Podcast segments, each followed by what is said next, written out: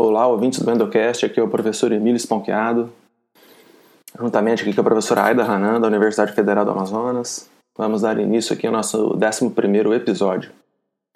Nós vamos conversar hoje sobre dor pós-operatória em endodontia. Quando nós falamos de dor pós-operatória em endodontia, nós temos que ter em mente que existem dois tipos de situações. A primeira é a dor pós-operatória, que ocorre né, após o tratamento endodôntico, que nada mais é do que um desconforto previsível ou seja, o tratamento endodôntico foi feito da forma correta, porém, logo após o término do tratamento endodôntico, nas primeiras horas, primeiros dias, o paciente vai sentir um desconforto. Isso é a clássica é, dor pós-operatória. Nós temos outra situação que é a dor crônica persistente, ou seja, são casos em que a dor acompanha o paciente não por algumas horas ou dias após o tratamento endodôntico, mas sim durante semanas ou meses. Essa dor crônica persistente, que tem a característica de ter uma longa duração, ela na maioria das vezes ela está relacionada a infecções, iatrogenias ou complicações.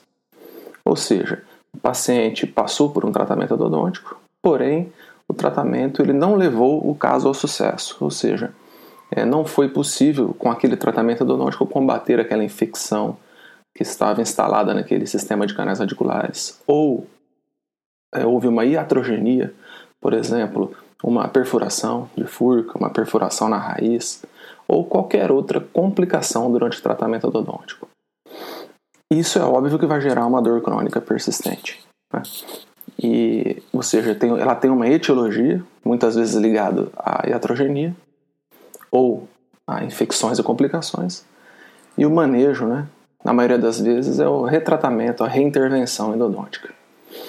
É, o que nós vamos tratar aqui hoje, nós vamos conversar um pouco é sobre a dor pós-operatória tradicional, aquela que ocorre após a obturação, aquela que é simplesmente um desconforto previsível após o tratamento endodôntico, que não está ligada, ou seja, não tem etiologia nenhuma com infecções, iatrogenias ou complicações.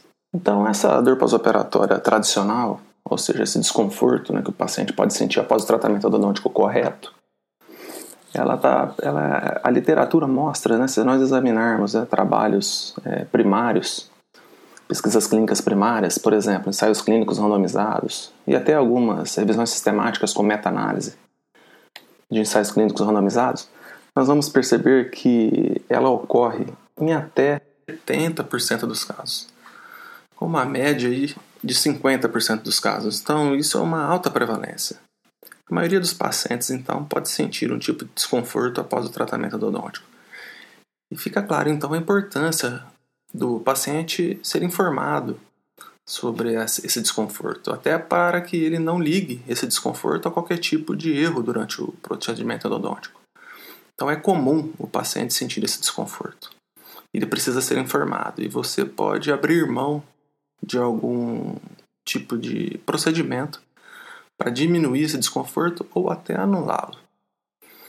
Agora, a intensidade né, dessa dor pós-operatória, ou até a própria ocorrência dela, está ligada a alguns fatores associados. O que a gente precisa refletir? A gente precisa refletir que o tratamento endodôntico ele é um ato operatório que causa trauma para os tecidos periapicais. É, isso é, isso é óbvio, né? Então, a, a microcirurgia endodôntica, as etapas né, desse tratamento endodôntico, ele vai trazer algum tipo de injúria para os tecidos periapicais. E é essa a etiologia desse desconforto pós-operatório. Então, para a gente citar alguns exemplos, é, a própria cirurgia de acesso, preparo químico-mecânico, o tipo de solução que a gente irriga, a, a, o tipo de patência que a gente faz, a extrusão né, de debris durante esse preparo químico-mecânico, o tipo de obturação, o tipo de cimento, o contato oclusal né, com o dente antagonista. Então, todos esses são fatores estudados para que a gente entenda melhor a relação entre eles e a ocorrência e a intensidade da dor pós-operatória. Então, de uma forma sintética, a etiologia dessa dor pós-operatória tradicional está ligada então à inflamação, aos sinais e sintomas da inflamação que ocorrem na região periapical após o tratamento odontológico. Naquela, regi naquela região nós vamos ter então o aumento da permeabilidade vascular, é, teremos o edema, a, a liberação de mediadores químicos como a prostaglandina, receptores específicos de dor e, e tudo isso vai causar então é, uma inflamação aguda nessa região. O paciente pode então sentir esse desconforto pós-operatório. Bom, quanto à evolução dessa dor, isso é importante para que você possa informar seu paciente. Se você for estudar né, esses estudos primários clínicos sobre esse assunto, você vai perceber que além da prevalência não é ser alta, ou seja, até 70% dos casos pode ocorrer esse desconforto, você é, vai perceber que o pico de dor ele ocorre em média em 24 horas após o término do tratamento odontótico. Então, é um dia após o término do tratamento odontótico, o paciente pode experimentar o pico de dor desse desconforto.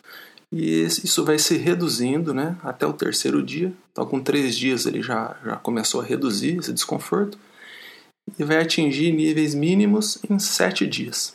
Ou seja, é uma, é uma evolução de uma semana. Então, essa, esse desconforto pós-operatório ele vai ocorrer, na maioria das vezes, em 7 dias após o tratamento odontológico, com um pico de dor em 24 horas, redução em 3 dias e níveis mínimos em 7 dias. E isso é super importante informar o paciente para que ele fique ciente da normalidade dessa situação caso ela ocorra.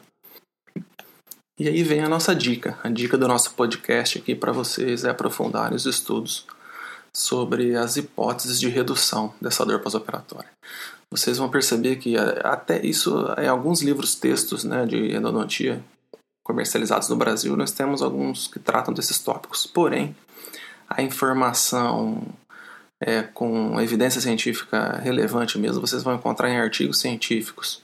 Até porque esses temas são estudados em média nessa última década e muitos não estão ainda nos livros endodônticos tradicionais.